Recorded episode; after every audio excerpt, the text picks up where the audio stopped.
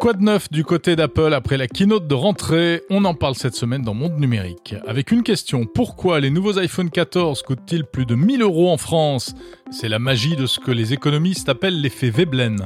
Un bien Veblen, c'est un bien plus il va coûter cher, plus il va être désirable pour le, pour le consommateur. Et on verra comment Apple arrive à vendre ses produits toujours plus chers à toujours plus de monde. Au sommaire également, la conduite autonome de niveau 3, elle est désormais autorisée sur les routes de France, en tout cas sous certaines conditions. Le système ne peut pas être activé au-delà de 60 km/h, donc c'est limité pour le moment à 60 km/h. Il fonctionne aussi euh, uniquement sur des voies dotées d'un séparateur central. Enfin, on s'intéressera à l'innovation raisonnée grâce à la low-tech. On verra ça avec EDF. L'idée de la low-tech, par opposition à la high-tech, c'est qu'on peut innover sans débordement de technologie et débordement de ressources. Voilà, c'est le menu. Je suis ravi de vous retrouver comme chaque semaine. Bienvenue dans Monde Numérique numéro 58.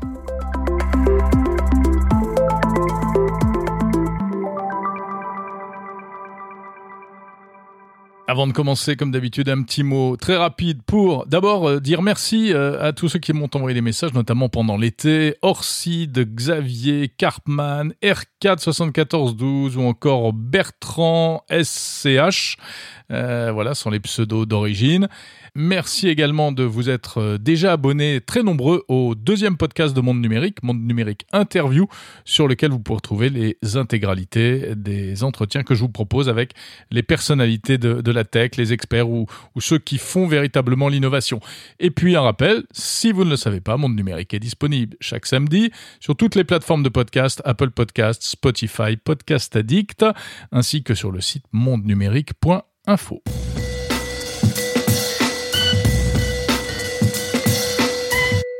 On va donc revenir sur l'événement de la semaine, la présentation des nouveaux iPhone 14, de la nouvelle Apple Watch et des euh, écouteurs AirPods Pro 2. Un événement qui, une fois encore, a suscité un énorme intérêt. Hein. Si l'on en croit par exemple la société VisiBrain, spécialisée dans la veille sur Internet, et qui nous apprend que la keynote Apple de mercredi soir a engendré 3 millions et demi de tweets en 24 heures. C'est 5% de plus que la keynote de septembre 2021, l'an dernier. Euh, plus d'un millier de tweets par seconde au plus haut pic d'activité et 52% de ces tweets euh, concernaient l'iPhone 14, le produit star de la soirée. Donc, il y a quatre nouveaux iPhones, deux modèles de base, entre guillemets, le 14 et le 14 Plus, et deux modèles plus évolués, notamment avec trois caméras, l'iPhone Pro et l'iPhone Pro Max. Les innovations, c'est bien sûr du côté de la photo, donc qu'on les trouve avec notamment un capteur 48 mégapixels qui va permettre de zoomer encore plus dans les images, une meilleure batterie aussi, un mode always on display, c'est-à-dire un écran toujours euh, un petit peu allumé comme l'Apple Watch et comme beaucoup de smartphones Android pour qu'on puisse lire l'heure ou ses dernières notifications sans avoir à cliquer sur l'appareil. Euh, paradoxalement, il paraît que ça économiserait la batterie. Mais au-delà de cela, personnellement, je retiendrai trois choses surtout des annonces Apple du 7 septembre. Les innovations en matière de santé et de sécurité, les innovations en ce qui concerne le design et l'ergonomie, parce qu'il y en a quand même, et, et aussi la douloureuse question des prix. Allez, on va parler de tout ça. La santé et la sécurité, tout d'abord. C'est vraiment une thématique de plus en plus forte chez Apple, qui ne se prive pas d'ailleurs de rendre public euh, des témoignages de personnes affirmant avoir été secourues grâce aux appareils de la marque à la pomme, notamment la Watch. La montre connectée d'Apple, elle fait plein de choses. Elle peut détecter si vous tombez, par exemple. Elle peut également mesurer euh, votre fréquence cardiaque, vous faire un électrocardiogramme ou encore contrôler euh, votre taux d'oxygène dans le sang. Eh bien, la nouvelle série 8 fera en plus la prise de température corporelle grâce à deux petits euh, capteurs supplémentaires intégrés. À quoi ça va servir? Prioritairement, ce sera destiné aux femmes pour leur permettre de suivre leur cycle d'ovulation et aussi de détecter certaines maladies. Ça, c'est la santé. Côté sécurité, la watch euh, actuelle, celle qui existe déjà, euh, sait, enfin savent, parce qu'il y a plusieurs modèles, détecter, je l'ai dit, les chutes. Si on tombe, euh, par exemple en, faisant du sport, on fait un malaise, etc. Eh bien, la nouvelle série 8 va plus loin. Grâce à un accéléromètre et à un nouveau gyroscope, un nouvel accéléromètre, un nouveau gyroscope, elle pourra également détecter les accidents de voiture. Elle pourra même établir s'il s'agit d'un choc avant, un choc arrière, latéral, si la voiture a fait des tonneaux, etc. Et elle pourra avertir automatiquement les secours. Apple affirme que c'est euh, unique actuellement sur le marché. Et à noter que cette fonction sera donc disponible sur l'Apple Watch, mais également dans les nouveaux iPhone 14 et 14 Pro. Enfin, toujours en matière de sécurité, on pourra avec les nouveaux iPhones envoyer des messages d'urgence si besoin, même quand on est dans une zone où il n'y a pas de réseau. Comment? Eh bien grâce à la connexion directe par satellite. Alors, c'est pas franchement une fonction que tout le monde va utiliser, mais euh, techniquement, bah, c'est intéressant à signaler parce que c'est la première fois qu'un smartphone grand public va pouvoir se connecter directement à un réseau satellitaire. Attention, on pourra seulement envoyer des SMS pour des situations d'urgence, euh, sachant qu'il faut 15 secondes pour chaque message par satellite. On notera aussi enfin qu'il y a euh, bah, d'ailleurs une nouvelle watch, hein, la Watch Ultra, plus grosse, 49 mm, très grosse même, qui elle sera spécialement taillée pour les aventuriers, les amateurs de sport intense, comme l'alpinisme ou la plongée, et qui aura elle un système de GPS amélioré, etc., euh, etc. L'autre élément intéressant donc des annonces Apple, c'est tout ce qui concerne euh, l'interface utilisateur. Et c'est vraiment euh, l'un des savoir-faire de la marque à la pomme. Alors, il y a une nouveauté euh, qu'il faut quand même mentionner sur ces iPhone 14 et qui porte le joli nom de île dynamique, Dynamic Island en anglais. Qu'est-ce que c'est? Ça concerne la zone noire qui se trouve en haut de l'écran des iPhones. En fait, cette zone cache les différents capteurs dont a besoin l'appareil, notamment l'objectif photo. Mais euh, certains fabricants sous Android ont réussi à dissimuler ou à réduire au strict minimum cette zone. Apple visiblement n'y arrive pas. Alors du coup, il a choisi eh bien d'en tirer parti de manière plutôt habile, car cette zone va se transformer ou être intégrée euh, dans euh, l'interface utilisateur et grâce à des petites animations graphiques, c'est autour de cette zone que l'on verra s'afficher certaines notifications. Quand on reçoit un appel, quand on met le téléphone en charge, etc. Alors c'est purement graphique comme euh, amélioration, euh, mais en gros ça consiste à transformer un défaut en qualité, ou en tout cas à faire croire que euh, ce bug, enfin si tant est que ce soit un bug, mais en tout cas cette espèce de verrue noire en haut de l'écran devient une fonction à part entière. Ça ne change pas fondamentalement la vie, je vous l'accorde, mais c'est astucieux et élégant, et seul Apple peut se permettre de faire ça puisqu'il maîtrise à la fois le hardware et le software. Enfin, il faut parler de la question sensible du prix de ces nouveaux iPhones. Des prix astronomiques, puisque ça y est, il n'y a plus, sur le marché français en tout cas, d'iPhone en dessous de 1000 euros. Alors que les prix pourtant n'avaient pas augmenté depuis plusieurs générations, eh bien là, ils prennent carrément 200 à 260 euros de plus par modèle. Par exemple, l'iPhone 14 de base démarre à 1019 euros et l'iPhone 14 Pro Max, le plus cher, démarre à 1479 euros. Il peut même monter jusqu'à plus de 2000 euros en version 1 euh, teraoctet de mémoire. Malheureusement, ces prix astronomiques sont donc réservés à l'Europe, et plus particulièrement d'ailleurs à la France. Parce qu'aux États-Unis, en fait, on reste sur des prix en dollars qui sont inchangés par rapport au, au modèle précédent. Mais en Europe, les iPhones prennent cher, c'est le cas de le dire. En Allemagne, par exemple, ils, sont également euh, plus chers, mais ils coûtent 30 euros de moins qu'en France. En Italie et au Portugal, en revanche, c'est 10 à 20 euros de plus. Comment expliquer ces niveaux de prix jamais atteints jusqu'à présent avec des smartphones? Parce que clairement, il n'y a pas d'innovation majeure qui justifie cette envolée. Il n'y a pas non plus euh, de réels problèmes liés à la chaîne d'approvisionnement d'Apple, malgré la crise des semi-conducteurs qui semble aujourd'hui derrière nous. On pourrait éventuellement penser à l'inflation, mais euh, souvent l'inflation, hein, euh, chez beaucoup, ça sert surtout à justifier les hausses de prix. Euh, donc c'est pas ça non plus. Comment ça se fait? Eh bien en fait, les économistes attribuent cela tout simplement à la parité euro-dollar qui a pris un sacré coup sur la tête récemment, notamment du fait de la guerre en Ukraine. En fait, l'euro a baissé par rapport au dollar et donc tout ce qui est acheté à l'étranger en dollars coûte plus cher. Et puis à noter qu'en France, il y a aussi la redevance pour copie privée de 14 euros. Euh, redevance qui pourtant n'est plus justifiée aujourd'hui, mais que les ayants droit ont réussi à faire maintenir. On ferme la parenthèse.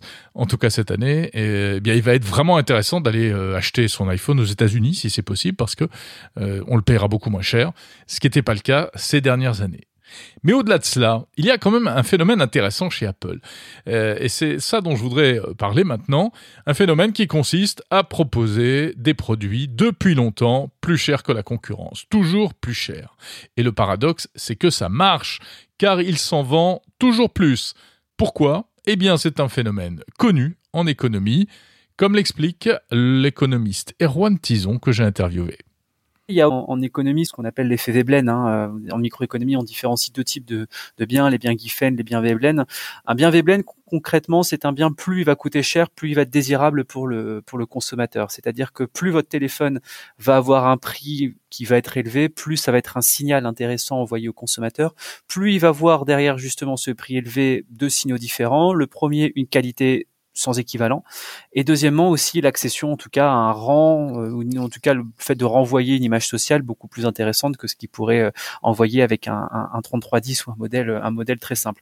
Donc du coup, il y a, y a, c'est un effet très connu des marketeurs, hein, et Apple étant le roi du marketing, euh, je doute bien que cet effet ne doit, doit, doit faire partie de leur, de leur palette d'intervention. Donc du coup, c'est vraiment des biens, c'est vraiment le genre de bien qui, à mon avis, plus il va augmenter, plus il va connaître une demande qui sera croissante, parce qu'on est sur un produit très identifié, très identifiable, un produit qui aussi agit comme un tiers de confiance dans un marché. Où vous avez de plus en plus de nouveaux produits, de nouveaux émergents, avec des, des, des, des performances. Là-dessus, je, je, je, laisse le spécialiste en juger que vous êtes, mais avec des performances qui sont plus ou moins variables selon selon les marques. Là, on sait qu'on va acheter un produit qui sera reconnu, on sera reconnu comme étant le possesseur d'un tel produit, avec une qualité sans équivoque, et puis avec des performances qui en tout cas, sont peut-être euh, supérieures à celles du marché ou en tout cas supérieures à celles du produit antécédent. Oui, c'est un produit statutaire, l'iPhone. Oui, c'est comme le fait de, de, posséder une Porsche. Vous savez, quand vous discutez que des concessionnaires Porsche, ils vous disent que les gens ici ne viennent pas acheter une voiture, ils viennent acheter du rêve, ils viennent acheter le rêve de toute une vie. on est un petit peu pareil avec l'iPhone, si vous voulez. C'est la, la, démocratisation justement d'une certaine forme de luxe. Euh, on a connu ça aussi dans le textile avec certaines marques comme Lacoste. On a connu ça dans, dans, dans la, dans la restauration, dans la gastronomie. Tous les secteurs connaissent un petit peu cet effet Veblen avec, euh, on va dire, la démocratisation d'un produit de luxe qui donne en fait l'occasion et la possibilité à un maximum de gens de penser justement que par l'acquisition de ce bien-là, ils peuvent justement renvoyer une image sociale différente de celle qui est vraiment la leur. Donc, il y a, y a, y a c'est pour ça qu'en fait, on retrouve des, des, des produits, des, personnes qui achètent des iPhones qui sont pas forcément des personnes appartenant au premier décile de revenus. Hein. Le, le, taux de possession d'un iPhone est, on va dire, pas homogène. Il n'y a pas une homogénéité dans la distribution des revenus, mais il y a quand même une, une, une, forte distribution parmi toutes les strates de la société. C'est pour ça aussi, je pense qu'Apple a, a lancé son crédit, la possibilité d'acheter son produit en plusieurs mois sans frais. Euh, donc du coup de faire des microcrédits pour permettre encore à plus de monde de pouvoir accéder à ce genre de produit-là. Donc on n'est vraiment pas du tout sur un produit de niche, mais vraiment sur un produit qui s'est démocratisé malgré son prix très élevé, qui normalement devrait être presque prohibitif. Mais alors, est-ce qu'on peut comparer l'iPhone à un produit de luxe, à un sac Vuitton, à une, une Rolex, euh, ou bien c'est autre chose? Sans être un expert euh, aussi pointu que vous sur les questions technologiques, notamment liées à la téléphonie. Je, je, je pense que l'iPhone, effectivement, ou en tout cas les produits Apple, peuvent être considérés comme étant la, la Rolex de, de, de, de, la téléphonie, c'est-à-dire un produit qui d'apparence est hyper luxueux, très demandé, avec effectivement une possession qui, qui, qui est similaire à celle d'un produit de luxe, mais qui n'est pas forcément euh, la, plus efficace ou qui n'est pas forcément la, la, plus performante sur tous les points. Euh, vous savez, c'est toujours, toujours, euh, toujours assez quand on, en microéconomie, quand on parle de démocratisation du luxe, quelque part, on parle presque d'un oxymore en fait, parce que le, luxe normalement n'a pas vocation à être démocratisé. Euh, vous avez beaucoup de personnes qui étaient des, ça on est plus dans le volet sociologique, mais vous avez beaucoup de personnes quand la marque Lacoste a commencé à se démocratiser, euh, beaucoup de personnes euh, d'un certain niveau de vie, d'un certain revenu, ont arrêté, d'acheter des, polos et des chemises Lacoste parce qu'ils ne voulaient pas justement avoir un produit qui soit totalement démocratisé. Euh, dans le milieu de la tech, le milieu de la tech est différent du, des autres secteurs économiques, mais on a quand même des marqueurs qui sont relativement communs. Hein. De ce point de vue sociologique-là est très important. Je pense qu'il est similaire. Le point de vue marketing joue aussi sur le côté Apple. Les pubs Apple ne vous font plus que la, la, promotion justement de, de, de, des performances du téléphone, mais vous avez aussi l'idée du lifestyle qui est vendu derrière. Euh, quand vous avez votre Apple, vous avez votre Apple Watch, vous avez votre MacBook, vous avez votre MacBook Air, enfin vous avez toute une, toute une, bientôt des lunettes, vous avez peut-être les Apple Car également qui sont en, qui sont, euh, qui sont en cours de développement. Vous avez en fait toute une idée. Vous achetez Apple de A à Z et vous faites partie de votre écosystème qui en plus quelque part, si j'ai bien compris, vous rend relativement captif parce que quand vous avez des produits Apple, c'est très difficile de les fusionner avec des produits d'autres, euh, avec un autre iOS. Donc du coup, vous appartenez à une communauté. On vous vend une communauté Apple plus qu'on vous vend le, le, simple fait de pouvoir téléphoner et de surfer en ligne. Hmm. Et c'est pour ça d'ailleurs que la communication d'Apple s'oriente énormément vers euh, le lifestyle. Euh, on invite à Cupertino non plus seulement des journalistes tech, mais des journalistes de la presse féminine, du monde du luxe, de, de la presse lifestyle précisément. C'est toute cette mécanique-là en fait. Oui, c'était, mais c'est ça qui est intéressant, c'est quand le, c'est quand le lifestyle rencontre justement la hard tech, parce que moi j'ai toujours en, j'ai toujours en tête cette conférence de Steve Jobs quand il annonce justement le, le, le, le premier iPhone, hein, en présentant ça comme une révolution, euh, en faisant aussi même son autocritique et des petites blagues sur le, le, le stylet qui n'avait pas forcément marché dans les précédentes révolutions. On était là sur une innovation, pas de rupture, mais on était vraiment sur quelque chose de, de, de fondamental. Euh, le fait de faire une keynote tous les ans, tous les 18 mois, tous les deux ans, justement présentant un nouveau projet qui foncièrement n'innove pas forcément par rapport à son prédécesseur, mais en faire un événement mondial. Je regardais le, le, la keynote d'Apple était un des événements les plus suivis dans le monde euh, dans le monde ces derniers jours. C'est ça, ça, dit quand même quelque chose. On ne vend plus justement un simple produit téléphonique, on vend plus simplement une simple innovation. On peut commander, euh, un, on vend plus seulement un iPad, un, un, pad touch. On vend vraiment en fait un, un comme s'il y avait un avant et un après à chaque sortie d'iPhone. Euh, et moi, j'ai beaucoup d'amis autour de moi qui sont des, des, des fans absolus d'Apple, hein, qui sont qui font partie. Eux, ils estiment même que c'est presque une église, une église Apple, euh, et qui en fait coche euh, un an avant l'événement justement la keynote de présentation et qui se rue sur les réservations euh, dès que c'est dès que c'est en ligne et qui pour eux ne verraient ne se verrait plus acheter un autre produit qu'Apple. Et c'est en ça justement qu'Apple est très fort. C'est c'est pour ça que c'est les rois du marketing. C'est qu'au-delà de vendre des des, des, des, téléphones et des outils numériques, ils arrivent en fait à rendre captive toute une partie de leurs consommateurs. Et ça, je pense qu'il y a beaucoup beaucoup de marques qui leur envient cette euh, ce pan-là de leur activité. Merci Erwan Tison, directeur des études de l'Institut Sapiens, économiste spécialisé dans les technologies. Euh, on précise que cette interview est à retrouver en intégralité dans le deuxième podcast Monde Numérique Interview, qui rassemble exclusivement des interviews avec des spécialistes et que vous pouvez retrouver sur votre appli habituelle de podcast. Alors, on n'a pas parlé euh, également de, parmi les annonces Apple, des petites oreillettes AirPods Pro 2 euh, qui ont été annoncées, nouvelle génération avec quoi de neuf, une réduction de bruit, un mode transparence qui ont été améliorés, mais surtout euh, deux vraies nouveautés, je dirais. D'abord, c'est la possibilité de régler le volume directement sur l'oreillette grâce à un capteur tactile. Et oui, on ne pouvait pas le faire, ça, avant. Et puis, la possibilité de recharger ses oreillettes sur le chargeur à induction de l'Apple Watch. Ça fait euh, un chargeur de moins, euh, éventuellement, quand on se déplace. Voilà, c'est vraiment devenu un produit iconique, hein, euh, les AirPods d'Apple, même si elles sont aujourd'hui énormément copiées, puisque toutes les marques quasiment proposent des petites oreillettes True Wireless.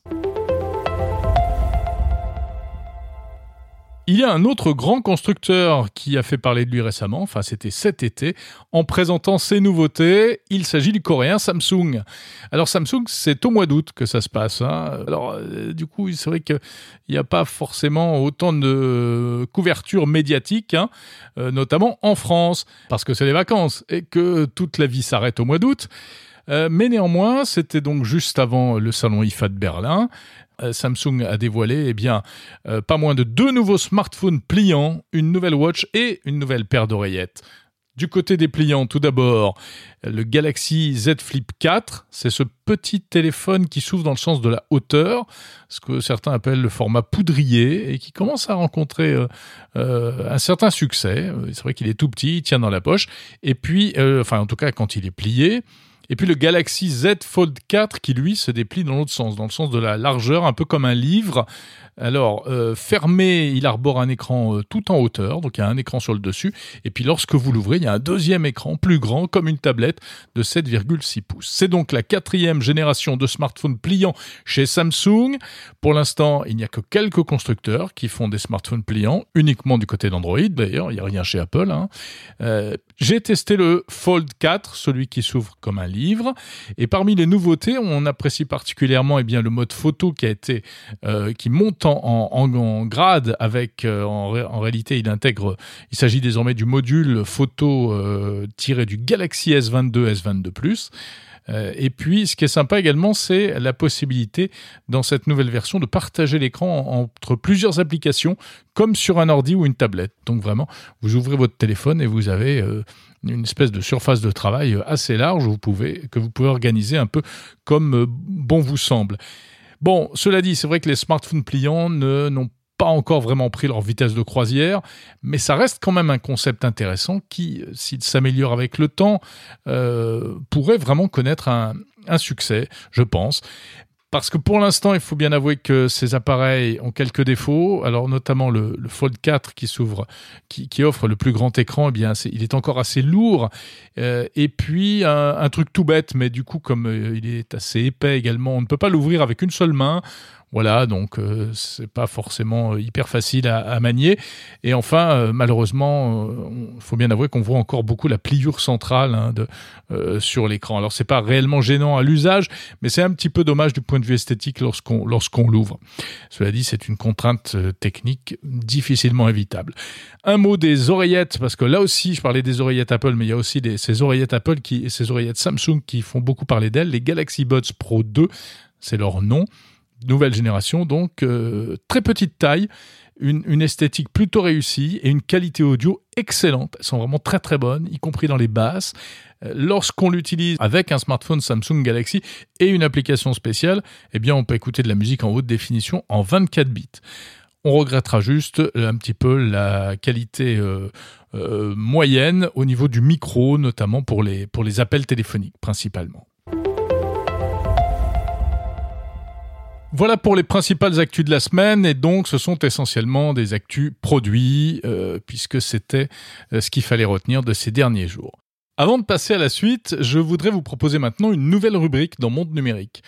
Je vais essayer chaque semaine de euh, vous proposer un petit focus sur une innovation qui a retenu mon attention. Alors, soit une invention prometteuse, même lointaine et futuriste, ou au contraire quelque chose de très pratique, proche de nous.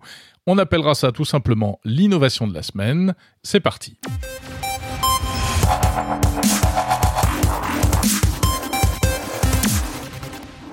Alors l'innovation de cette semaine, eh bien c'est une application mobile. C'est l'application Juice. Juice, c'est une appli française dont j'ai déjà eu l'occasion de vous parler en fait puisque j'avais interviewé ses créateurs à son lancement l'année dernière. Mais aujourd'hui, j'utilise régulièrement Juice, donc euh, bah, en fait, je voulais partager avec vous euh, ce petit retour d'expérience. Juice, c'est quoi? C'est une appli mobile qui permet d'écouter des infos et de la musique venant de sources différentes, mais qui sont en rapport avec vos centres d'intérêt. Alors, lorsque vous vous inscrivez, que vous lancez l'application pour la première fois, euh, vous précisez ce qui vous intéresse, l'actualité politique, économique, culturelle ou technologique par exemple, et ensuite, en fonction de vos goûts, l'appli va vous concocter un petit bouquet quotidien euh, de contenu à partir de tas de choses qui ont été publiées par différents médias. C'est ainsi qu'on va retrouver eh bien des articles venant de sites d'actualité connus, il y a Le Monde, Le Figaro, Les Échos, plein de choses, mais également euh, des radios, euh, des podcasts indépendants. Alors ça démarre par l'essentiel de l'actu et c'est mis en forme par des présentateurs virtuels. Salut Jérôme. L'essentiel, quelques secondes pour savoir ce dont tout le monde parle. Guerre en Ukraine. L'armée russe envoie des renforts vers Kharkiv après une contre. Alors, ce qui est pas mal du tout, c'est qu'on peut associer Juice à son compte de musique, Apple Music ou Spotify, pour avoir à l'arrivée un véritable bouquet euh, à la fois news et musique. Et c'est l'idéal par exemple pour faire du sport ou même le matin, euh, plutôt que d'écouter la radio à la papa, on a son petit mix personnalisé. C'était les infos qu'il ne fallait pas rater. Place à ton mix. Alors, ce qui est sympa également, c'est qu'on peut interagir via des commandes vocales spécifiques, soit pour passer à un autre sujet, soit pour rentrer plus en détail dans un article. Et il y a un vrai style, une vraie ambiance avec un, humour un peu second degré, euh, euh, qui est propre d'ailleurs au créateur de Juice, Raphaël Adjian, avec euh, des trucs comme le présentateur météo dépressif ou encore des voix de bébé qui vous annoncent l'heure ou la météo. Et vraiment, je vous invite à, à, essayer cette application disponible sur iOS et sur Android, ainsi que sur le site web Juice, donc J-U-I-C-E. Tech. Voilà pour l'innovation de cette semaine. Je vous donne rendez-vous la semaine prochaine pour un autre sujet. Alors dites-moi surtout si euh, la promesse de cette rubrique vous intéresse et si oui, euh, quel sujet éventuellement vous aimeriez voir traité.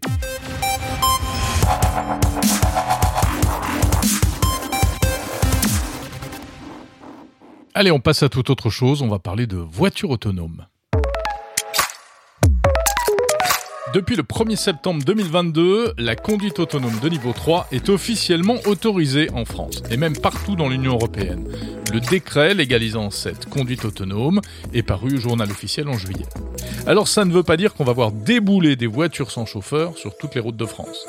mais c'est sans doute le début d'une transformation historique. On en parle avec Eric Dupin, spécialiste de la voiture électrique et de l'électromobilité, animateur du podcast Automobile Propre. Bonjour Eric Dupin. Bonjour Jérôme. Alors est-ce qu'on peut rappeler tout d'abord euh, ce qu'est la conduite autonome de niveau 3 alors le niveau 3, c'est un, vraiment un palier vers la véritable voiture autonome. C'est une évolution par rapport au, niveau 2. Alors le niveau 2, c'est le niveau actuel euh, qui, qui, concerne quelques voitures. Hein. C'est encore pas énormément de voitures sur le marché. Et euh, le niveau 3, eh bien, euh, c'est un niveau qui permet aux conducteurs de ne pas nécessairement conduire pour garder les assistances actives. Alors sur le niveau 2, si on veut comparer, on est censé encore garder les mains sur le volant et rester euh, totalement vigilant pendant sa conduite. dans le niveau 3, on peut euh, lâcher euh, les mains du volant et puis se laisser conduire par la voiture avec évidemment un certain nombre de contraintes et de restrictions euh, qui sont quand même assez fortes. Et puis niveau 4 et 5, alors là, on pourra carrément dormir, hein, c'est ça? Bah, Niveau 4 et 5, alors niveau 4 aujourd'hui, c'est un niveau qui peut euh, déjà être mis en place dans certains cas très particuliers, comme par exemple des, navettes à l'intérieur d'un circuit euh, prédéfini où il n'y a pas d'autres circulations et ni de piétons, ni de, ni de cyclistes. Et puis alors le niveau 5, effectivement, c'est vraiment la conduite automatique totale avec une autonomie absolue et effectivement peut-être dormir ou jouer aux cartes dans sa voiture. Alors, cela dit, est-ce qu'il y a beaucoup de véhicules capables de rouler en autonomie de niveau 3 alors, pour l'instant, sur le marché, il y a une seule voiture qui, euh, qui est capable et qui est homologuée pour le, niveau 3, la conduite autonome de niveau 3, c'est la Mercedes euh, euh, classe S et EQS, donc la version euh, full électrique de la Mercedes classe S. Et c'est sous la forme d'une option hein, à partir de, de, de 5000 euros. Alors, il y, a, une petite, un petit flou là parce que Tesla, qui a beaucoup communiqué sur, ses, sur son autopilot et qui a fait beaucoup de buzz autour, propose un autopilot qui de fait est de niveau 3 mais qui n'est pas homologué si bien que les Tesla aujourd'hui, même avec un système autopilot full self-driving, le FSD, euh, ne sont homologués que pour le niveau 2, alors qu'elles sont capables techniquement d'être au niveau 3. Et comment est-ce qu'on explique ça? Pourquoi est-ce qu'elles ne sont pas homologuées? Bah parce qu'en fait, c'est des, des contraintes euh, euh, qui étaient euh, jusqu'à présent, qui faisaient que en fait, seulement seul le niveau 2 était autorisé. ensuite, bah, Tesla doit passer certainement des examens pour faire homologuer ses voitures, alors que effectivement, techniquement, elles sont capables de le faire aujourd'hui. Alors, donc on pourra rouler à condition d'être le repossesseur de, pour l'instant, le seul véhicule capable de rouler en niveau 3. Donc, on peut rouler de manière autonome en Europe, mais pas partout, hein, parce qu'en fait, les conditions euh, fixées par euh, la loi désormais sont très strictes. Oui, oui, c'est très strict. Alors, le système ne peut être activé qu'à partir de, euh, ne peut pas être activé au-delà de 60 km/h, donc c'est limité pour le moment à 60 km/h. Il se peut que ça évolue en 2023. il fonctionne aussi uniquement sur des voies dotées d'un séparateur central, et puis là où les piétons et les cyclistes sont interdits, c'est-à-dire en gros finalement euh, sur autoroute, sur voie express, euh, dans des conditions où il y a quand même euh, beaucoup d'encombrement et des, des, bouchons qui font qu'on ne peut pas rouler de toute façon à plus de 60 km/h. donc ça, c'est pour l'instant la norme hein, qui est en vigueur depuis le 1er septembre. Ça pourrait évoluer en 2023 et notamment la vitesse. Alors aussi surprenant que ça puisse paraître, on pourrait peut-être passer directement à 130 km/h avec évidemment les mêmes les mêmes conditions. Mais enfin bon, sur une autoroute à 130 km/h, il y a peu de chances qu'on rencontre des piétons ou des cyclistes. En effet. L'autre condition, l'autre contrainte, c'est évidemment de pouvoir reprendre la main euh, immédiatement en cas de problème c'est-à-dire que c'est la différence avec le niveau 4 qui viendra après. Le niveau 3 ne permet pas à la voiture de se débrouiller toute seule en cas de, en cas de, problème, en cas de problème identifié, en cas de danger. Et à ce moment-là, on a 10 secondes pour reprendre euh, la main, ce qui me paraît euh, personnellement assez long. Oui, ça paraît long. Ouais, parce qu'en général, euh, quand on est sur une voiture avec un système déjà de niveau 2 et qu'on lâche le volant pendant plus de 15 secondes, on est très rapidement rappelé à l'ordre et on n'a pas 10 secondes pour remettre les mains sur le volant. Euh, en l'occurrence, là, euh, c'est c'est la norme qui a été définie. Est-ce que ce niveau 3, c'est ce qui était utilisé par les véhicules autonomes aux États-Unis, par exemple par le, la voiture Uber qui avait eu un accident? Oui, alors là, on était, euh, oui, c'est ça, ça correspond au niveau 3, puisque les voitures Uber aux États-Unis euh, avaient une conduite autonome euh, évoluée qui était pratiquement de niveau 4, mais qui avait quand même pour contrainte et pour condition d'avoir un conducteur à bord. Donc, alors je ne sais pas si on peut. D'ailleurs, il n'appelait pas ça un conducteur, mais un opérateur à bord, c'est-à-dire quelqu'un qui était sur la place du conducteur, en face du volant et des pédales, ce qu'on peut considérer quand même comme un conducteur finalement, et qui devait être capable de, de, de, reprendre la main immédiatement en, en cas de en cas de problème. On se rappelle précisément qu'avec euh, la voiture Uber, il y avait un accident euh, très grave hein, qui avait causé la mort d'une euh, piétonne. Bon, dans des situations conditions particulières, la nuit, zone non éclairée, etc. ça avait quand même donné un certain coup d'arrêt à, l'expérimentation et à, l'opération en cours. Eric, est-ce que les textes fixent la responsabilité en cas d'accident quand on est dans un véhicule avec le niveau 3 enclenché? Oui, alors ça a été un, ça a été de, et ce sont encore de, longs débats, mais le texte a tranché, en tout cas pour le moment. Et euh, en cas de, en cas d'accident, euh, alors que la voiture est en mode conduite autonome de niveau 3, c'est le constructeur qui est euh, considéré comme responsable. Mais il reste quand même des, zones de flou, des zones de flou. Par exemple, c'est ce qu'on disait tout à l'heure, le système prévoit 10 secondes pour reprendre le contrôle. Euh, or, en 10 secondes, il peut se passer pas mal de choses et, on ne sait pas encore exactement qui est responsable dans ce laps de temps. Alors, ça, c'est là, on, on, rentre dans le domaine de la donnée et de la data parce qu'il faudra analyser la boîte noire ou les données de la voiture pour savoir exactement ce qui s'est passé.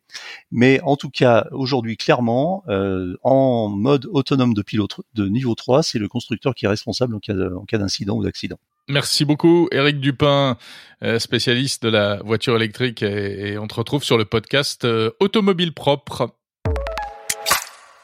Et cette interview est à retrouver en intégralité sur le podcast Monde Numérique Interview.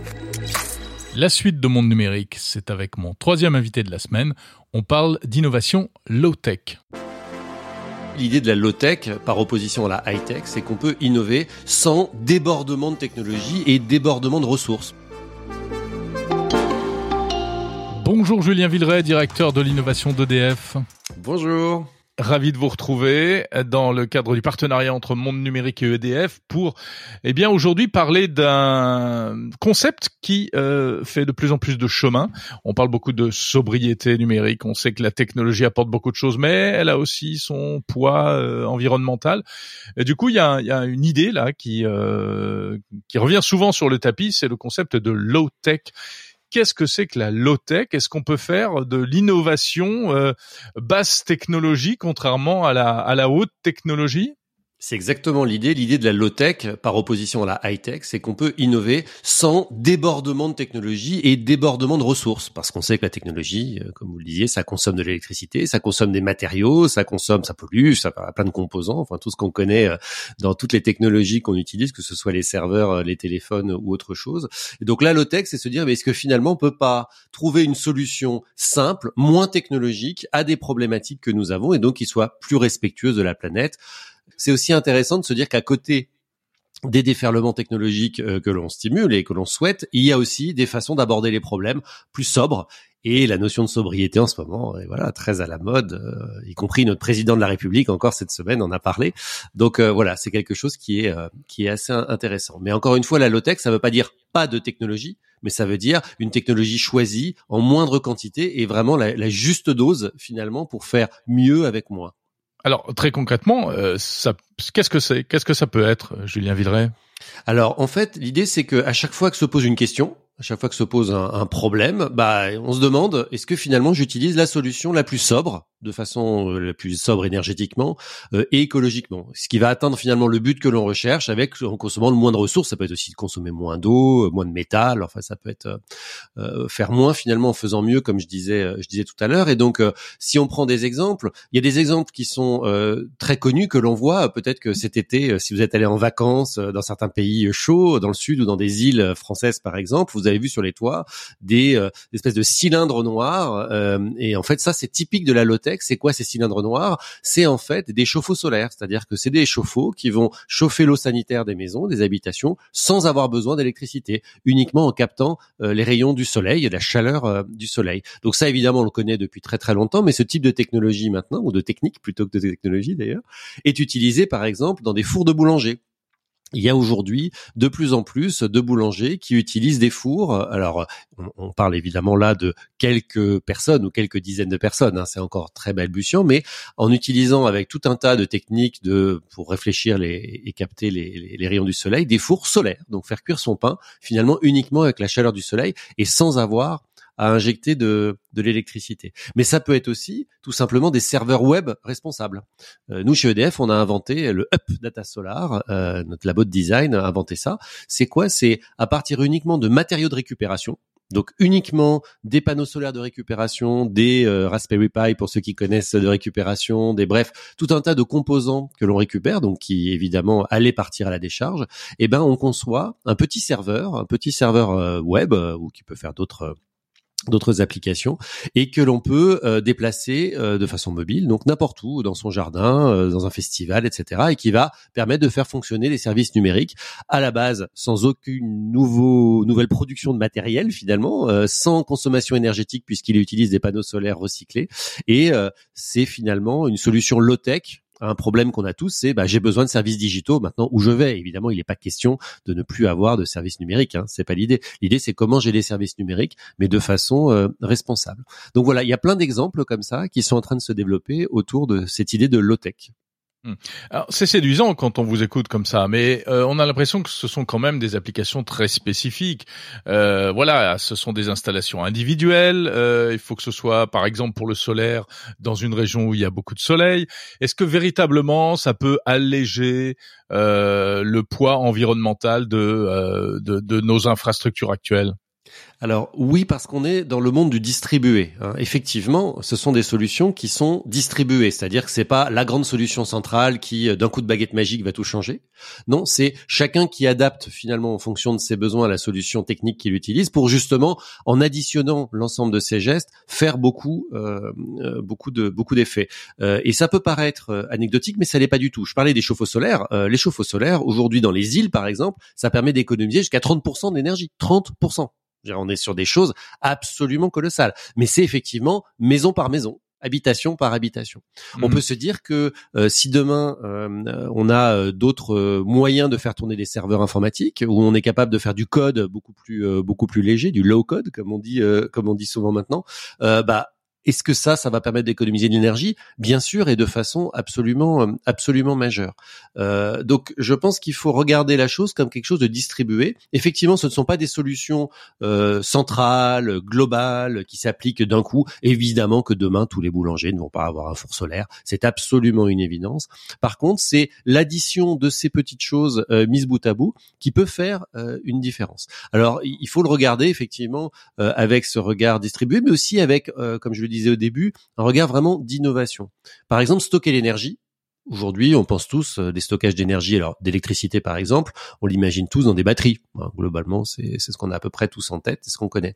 Mais en fait, il y a plein d'autres façons de stocker euh, de l'électricité. Par exemple, en faire de la compression d'air de comprimer l'air très très fort pour pouvoir stocker l'électricité. Alors c'est des technologies qui sont pas encore euh, totalement performantes à très grande échelle, mais qui sont déjà très performantes à petite échelle. Donc on peut les utiliser déjà dans euh, certaines situations bien précises. Et la compression d'air, c'est pas du high tech. Hein. Enfin, je veux dire, c'est quelque chose euh, qu'on connaît évidemment depuis euh, depuis depuis bien longtemps, depuis la, la révolution industrielle. Alors attendez, on, on, compresse l'air et après on, on, on le ben, relâche? Exactement, et en le relâchant, une turbine produit de l'électricité, tout simplement. Et donc ça, c'est quelque chose qui n'est pas euh, voilà extrêmement euh, technologique, mais qui euh, peut être tout à fait intéressant dans un certain nombre de, de cas. Il y a également beaucoup ce qu'on appelle la récupération de chaleur. Hein. Vous savez qu'il y a énormément de d'outils numériques en particulier d'ailleurs hein, qui produisent énormément de chaleur. Un data center, ça génère une chaleur monumentale. Eh bien, si on récupère cette chaleur, tout simplement cette chaleur fatale, c'est-à-dire cette chaleur qui ne sert plus à rien, on peut s'en servir pour aller chauffer des bâtiments ou aller chauffer par exemple des piscines. La prochaine et future piscine olympique est en construction à Saint-Denis en ce moment même, elle va être chauffée uniquement par la chaleur du data center qui est situé à côté. Et euh, si vous avez lu euh, la presse ces derniers jours, euh, il y a eu voilà un certain nombre de, de polémiques autour des piscines hein, qui ne peuvent plus être ouvertes car plus chauffées parce que 30% de la facture énergétique, enfin de la facture d'une piscine pardon pour une commune, c'est la facture énergétique. Bah ça, ce sont des solutions assez low tech hein, finalement qui permettent de continuer à avoir un confort tout en étant beaucoup plus sobre avec les ressources de la planète. Et une dernière question, est-ce que le low-tech peut se marier euh, au high-tech? Par exemple, vous parliez des panneaux solaires et, euh, il y a toujours ce concept de, grid, de répartition. Je, je produis de l'électricité euh, chez moi, mais j'en ai pas besoin. Je la revends au voisin ou je la revends à l'opérateur. Alors bien sûr, ce sont des choses qui existent déjà, alors qui sont assez peu développées encore, mais qui existent déjà et qui se développent, euh, qui se développent euh, assez vite.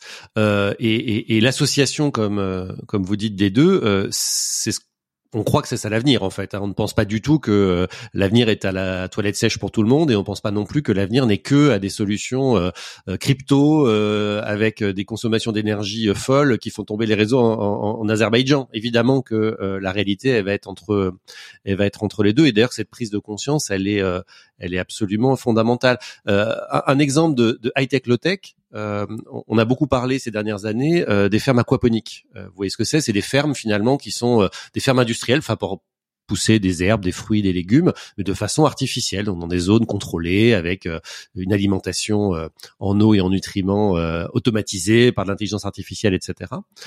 c'est un modèle très intéressant sur le papier, mais qui jusqu'à présent n'a pas fonctionné économiquement. Pourquoi? Parce que le high-tech coûte extrêmement cher pour faire fonctionner ces fermes-là et générer finalement quelques fraises qui vont coûter 40 euros le kilo et qui donc n'ont pas vraiment, ça n'a pas de vocation économique absolument certaine. Et donc maintenant, de plus en plus de startups se lancent. Il y en a une en France en particulier qui est assez assez intéressante sur de les fermes aquaponiques low-tech, c'est-à-dire sans utiliser euh, des outils de climatisation, de contrôle de la lumière, de très très très sophistiqués, arrivent à produire du coup de façon euh, vertueuse dans ces fermes aquaponiques des fruits et des légumes à un prix bien moins moins élevé. Alors le prix bien moins élevé, c'est évidemment important pour le consommateur final, euh, par exemple dans les pays occidentaux, mais c'est encore plus important pour un consommateur final dans des pays beaucoup plus en développement ou qui sont beaucoup plus beaucoup moins riches et qui pourraient du coup bénéficier de ces technologies euh, aquaponiques, euh, alors que sinon, évidemment, ça serait très difficile pour eux. Donc la low-tech, c'est aussi ça, c'est finalement prendre un concept qu'on a d'abord développé avec une idée très high-tech, très technologique,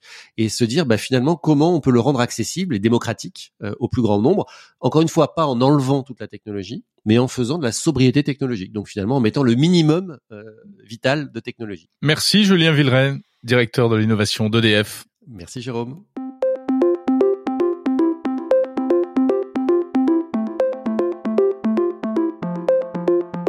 C'est la fin de ce 58e épisode de Monde Numérique. Merci de l'avoir écouté jusqu'au bout. Merci pour votre fidélité. Continuez à parler de monde numérique autour de vous, surtout faites-le connaître à vos amis.